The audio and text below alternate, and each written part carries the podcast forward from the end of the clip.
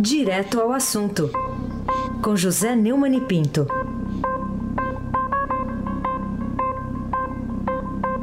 Neumani, bom dia. Bom dia, Raíssa Abac, amigo de verdade, daqueles que a gente guarda no lado esquerdo do peito. Bom dia, Carolina Ercolim, tintim por tintim. Bom dia, Neumani. Bom dia, Almirante Nelson. É o pedalinho do Almirante Nelson. Bom dia, Diego Henrique de Carvalho. Bom dia, Moacir Biasi. Bom dia, Clã Bonfim, Manuel Alice Isadora.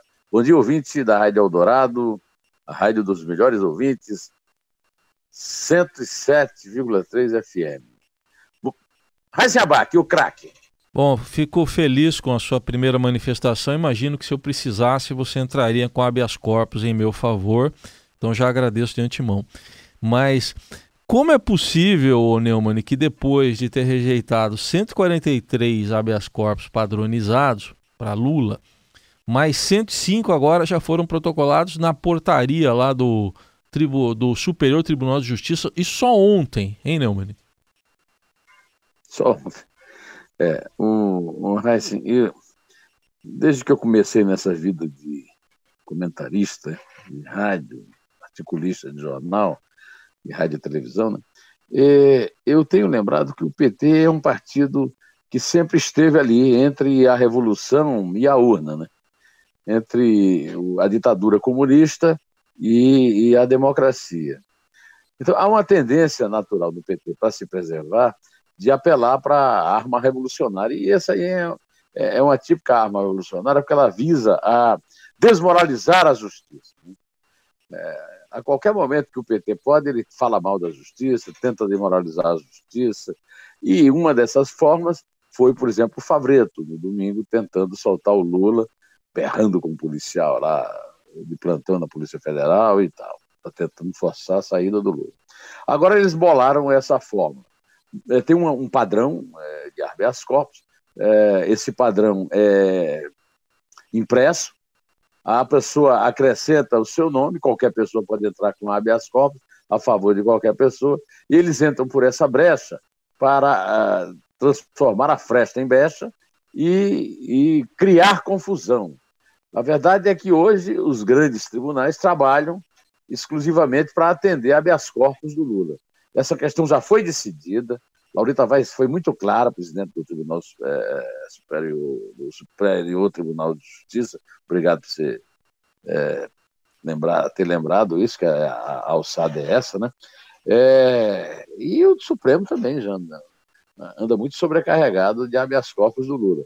É, mesmo que eles não tenham muita esperança de que esses habeas corpus vinguem, eles têm esperança de continuar desmoralizando a justiça, avacalhando, achincalhando a democracia brasileira. Carolina Ercolim, tintim por tintim. Neumani, por que, que a Procuradora-Geral da República, Raquel Dodge, pretende a pedir, inclusive, ao Supremo, ao, aliás, ao Superior Tribunal de Justiça e ao Conselho Nacional de Justiça uma punição exemplar para o desembargador Rogério Favreto, que no último domingo, enfim, contrariou todo mundo, né, para tentar soltar o ex-presidente? É, a a Raquel Dodge está cumprindo o papel dela. Né? O Ministério Público é, é, é o representante da cidadania na tentativa de preservar o Estado de Direito. Né? O desembargador Rogério Favreto é, cometeu agressões claras à ordem jurídica, papel que ele está sendo obrigado a cumprir defendendo lá no Tribunal Regional Federal da Quarta Região, em Porto Alegre. Ele, para soltar o seu ex-chefe Lula, cumprindo ah, as inspirações do seu ex-chefe Toffoli, lá no, no, Supremo Tribunal Federal, ele é, atendeu a um pedido estapafúrdio do trio Caradura, né, formado por Paulo Teixeira, Paulo Pimenta e Vadir Damus, deputados federais do PT, e tentou soltar o Lula a muque, na marra. Cabe a Raquel Dodge é, reclamar, inclusive da forma agressiva, aos berros com que ele tratou o plantonista lá da Polícia Federal, é, que toma conta lá do Lula na, na, Superintendência Federal. Isso acho que também se deve um pouco ao fato do Lula gozar desses privilégios. Por que, é que o Lula goza desses privilégios? Não tem nenhum sentido. O Lula é um preso comum, é, condenado em segunda instância, não há mais nenhuma presunção de inocência, porque o fatual já está decidido em colegiado, ele pode recorrer quantas vezes quiser, aliás, tem recorrido. É, é o que o Heisen perguntou na pergunta anterior, mostra isso claramente. Agora, não é para ser solto. Então, o Rogério Favreto precisa explicar, inclusive, a forma agressiva, mal educada com que se dirigiu ao, ao policial lá da Polícia Federal, né? Eu aconselharia também umas aulinhas de português, mas isso aí é questão íntima lá do Fabreto, vai ver. Ele não precisa do português para se comunicar. Aí sim, abaque o craque. Bom, vamos falar da, de uma outra juíza, juíza das execuções penais de Curitiba, Carolina Lebos, que determinou o seguinte, que o ex-presidente Lula, né, preso mais popular aí do Brasil, ele não pode sair lá da cela dele, na superintendência da Polícia Federal, para participar de debates e comícios na campanha eleitoral. Por que, que se tornou necessária e até que ponto vai ser obedecida essa proibição da juíza, Neumann? Essa proibição já tem, essa, essa proibição já tem sido bastante violada no, no dia a dia do Lula. Né? Eu comecei a dizer agora há pouco e, e completo que o Lula tinha que ir para um presídio comum é, o fato de ser ex-presidente não altera em nada o fato de que o, o, inferno prisional brasileiro, pelo qual ele é um dos responsáveis, como todos os, os seus antecessores e sucessores na presidência da República, é, é feito exatamente para acolher pessoas que foram condenadas, como é o caso dele. Então, a presidente nacional do PT, a histérica senadora Gleisi Hoffmann, perguntou se Marcinho VP pode dar entrevista. Marcinho VP é um traficante lá do Rio, né? Porque Lula não pode. Eu vou reproduzir a frase dela para vocês verem um monte de barbarismo, de erros de português primários e, sobretudo, de agressões à lógica.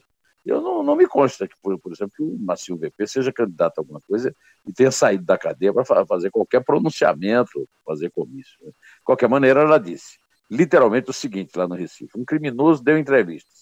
O presidente Lula, que é a maior liderança popular desse país, está com seus direitos políticos preservados. De onde ela tirou isso? Lula é preso, já viu preso ter direito político? Condenado por crime de corrupção e lavagem de dinheiro. Não pode dar entrevista. O que se faz com Lula é uma injustiça atrás da outra. Mas o povo não vai abandonar ele. Gostou da regência aí? Uh, o que é que o Frank Exóstomo diria de uma regência dessa? É, Essa perseguição política. Ele não gostaria. Agora tem mais outra aqui.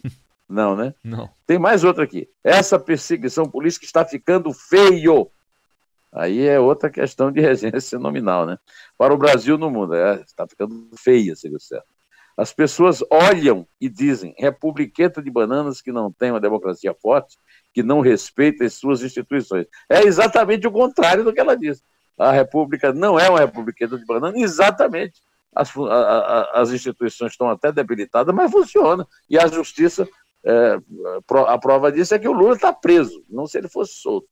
É, é, essa história realmente mostra o nível é, da cúpula do PT e, afinal de contas, a sua fragilidade política demonstrada na eleição de 2014, eleição municipal. Carolina Colim, tintim por tintim, Neumani, a quem interessa divulgar notícias falsas ou parciais, como a de que o juiz Sérgio Moro estava de férias lá em Portugal quando respondeu à convocação feita pelo desembargador Favreto, que mandou soltar Lula?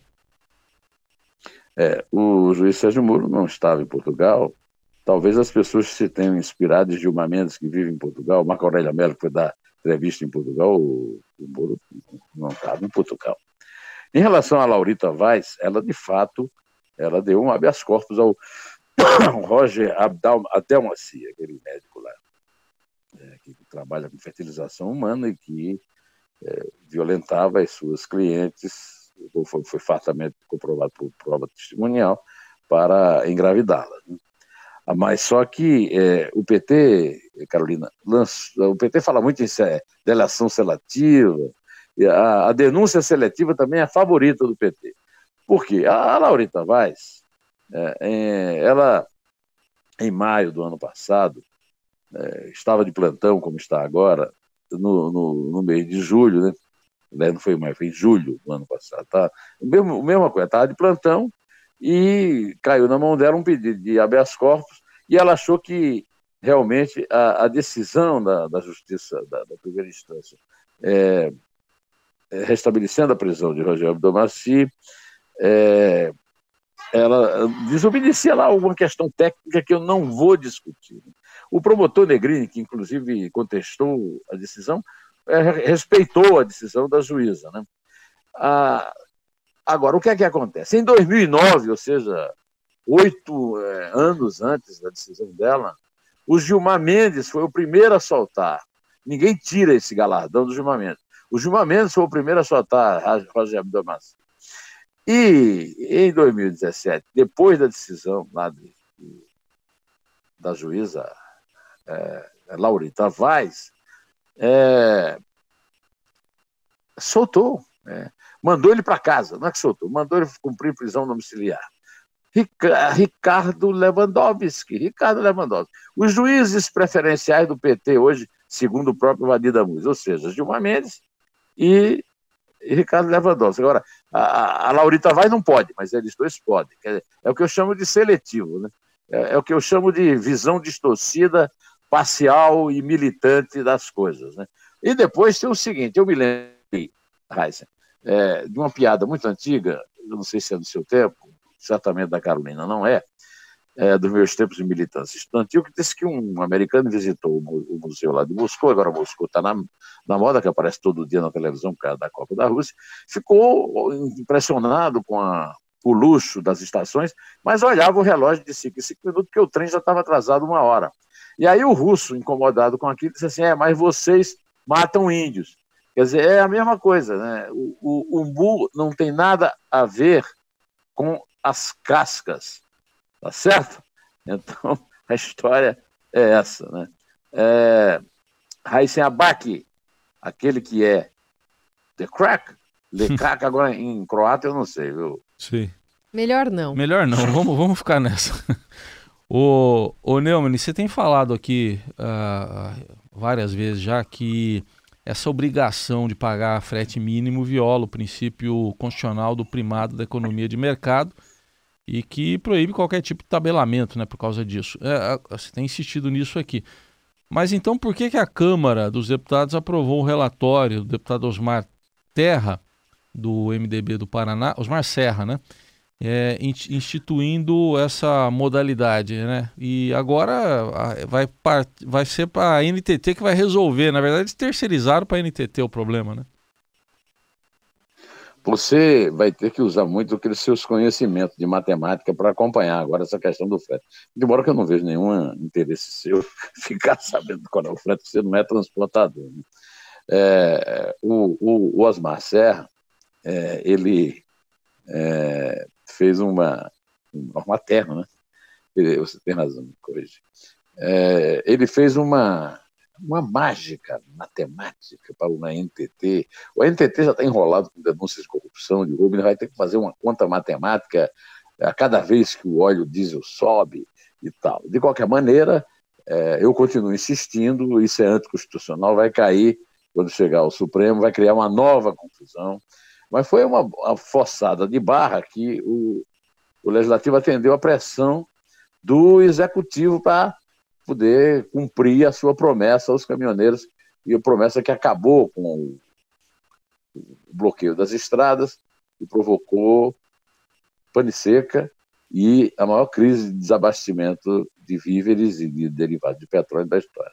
Para completar, o Osmar, é o, o, deputado lá do Paraná, o relator, incluiu o, um projeto do deputado Nelson Marqueselli, que é dono de frota de caminhão, perdoando dívidas é, é, de multas, perdoando multas de caminhoneiros e transportadores que bloquearam as estradas e foram multados por causa disso. É o fim da picada, o end of the picade, como se dizia lá em Mogi das Cruzes nos anos 80. Carolina Ercolim, tintim por tintim. Neumani, só uma, uma, um reparo aqui, Osmar Terra é do MDB do Rio Grande do Sul. Isso. do Rio Grande do Sul. Isso, isso. É lá no sul também, mas é um pouquinho mais para baixo. Bom, falar sobre a manchete de, do Estadão de hoje. Pautas aprovadas no Congresso têm custo superior a 100 bilhões de reais. Chega a ser assustadora, né? Agora, o que é possível fazer para cobrar do Poder Legislativo o mínimo de responsabilidade social numa crise tão grande como é a do Brasil agora? Os discípulos do Eduardo Cunha estão superando o mestre, fazendo rombos nas suas pautas bombas absurdos no orçamento da República. Essa manchete do Estadão hoje é de você ler e chorar, né? 100 bilhões de reais, mais do que isso, é, em é, aprov pautas aprovadas de gastos de um dinheiro completamente escasso. Né? Nós não temos dinheiro nenhum e estamos aí financiando essas maluquices é, do Congresso que mostram irresponsabilidade total. Né? Ah, eu escrevi um artigo é, ontem, saiu ontem no Estadão, chamado é, Molecagem dos Três Poderes, e citei essa como uma molecagem que pesa no nosso bolso, viu, Carolina? Raíssen Abac, o craque. Bom, e vamos falar de uma medida, né? Não tem custo para o contribuinte, mas é uma decisão lá do Conselho de Ética da Câmara dos Deputados, inocentando o deputado João Rodrigues, condenado pelo Supremo, e está preso, né? Isso aí altera em alguma coisa a imagem perante o povo do poder legislativo, esse que representa o cidadão? Por 12 a 0, viu, Reis? 12 a 0. O Conselho de Ética da Câmara decidiu ontem arquivar o processo disciplinar contra o deputado João Rodrigues, do PDC de Santa Catarina. O processo é mais outro no Sul lá, viu, Carolina? O processo foi aberto depois do deputado ter sido condenado a cinco anos e três meses de prisão por fraude e dispensa de licitação quando era prefeito de Pinhalzinho, Santa Catarina, em 1999. O relator do caso, o deputado Ronaldo Lessa, de esquerda, PDT de Alagoas, foi governador lá de Alagoas, apresentou um parecer contrário à punição do colega. A sugestão foi endossada pelos demais presentes à reunião. É, Vamos mudar o nome de Congresso, vamos acabar com esse negócio de comissão de ética, que isso é ridículo. E vamos mudar o nome de Congresso para Cornucópia Federal. Né? É, e aí é por isso que, até um certo ponto, eu dou razão a Helena Landau, a economista que eu entrevistei, que foi do, do PNDES, no governo Fernando Henrique, é gritante tucana, e hoje é sócia do escritório de, é, do, de advocacia lá no Rio, ela é advogada e economista, e o, a minha entrevista no blog do Neumann, o título é Não Basta Reformar. Urge refundar o Estado brasileiro. Carolina Ercolim, tintim por tintim. Falar de futebol, Neumani? Hoje tem, aliás, ontem a gente é, viu um jogo inusitado né, da Copa na semifinal e a gente vai ter França e Croácia na final. O que, que você achou do jogo? É, o jogo, como sempre, o jogo, é, o jogo foi Inglaterra e Croácia. É, o jogo foi muito disputado, de muito baixo nível técnico, e a Croácia chegou à final sem dar grandes demonstrações de baile de futebol, como deu a seleção brasileira em 58, como deu a seleção é, holandesa em. Como deu a seleção brasileira em 70, a holandesa em 74, a alemã também foi campeã aquele ano, etc, etc. A Croácia ao contrário do que se imagina, tem grande tradição em futebol. A primeira derrota do Brasil em Copa do Mundo foi para a Iugoslávia, da qual saiu a, a, Croácia. Na Copa de 30, 2 a 1. O Brasil chegou a apanhar de 8 a 4 da Iugoslávia. A Iugoslávia se dividiu em Sérvia, Croácia, Montenegro, é, Bósnia, é, Bósnia Herzegovina, Kosovo, etc. Mas é, o futebol continua muito. É possível até que, mesmo não sendo campeão, a Croácia deu o craque da Copa, que seria o Modric. Não seria Neymar, que já saiu da Copa, né? Pois é, a Croácia chegou à final com a França. O futebol da França parece mais vistoso. É, a França não, é, a Croácia jogou um jogo inteiro, 90 minutos a mais de prorrogações em três jogos do mata-mata. A França não jogou nenhuma prorrogação. E é provável também que o Modric perca o lugar de melhor da Copa para o Mbappé, se ele fizer uma partida. Quem melhor quem for melhor, quem fizer a melhor partida da final vai dar o melhor jogador da Copa, é, interrompendo o, reinado de Cristiano Ronaldo e Messi, que foram é, desclassificados antes. A França tem muita tradição no futebol. A França já sediou duas vezes mundiais, é, um é, nos anos 30 e, e, outro nos anos 90, em 98, quando foi campeão sobre o Brasil, ganhando de 3 a 0.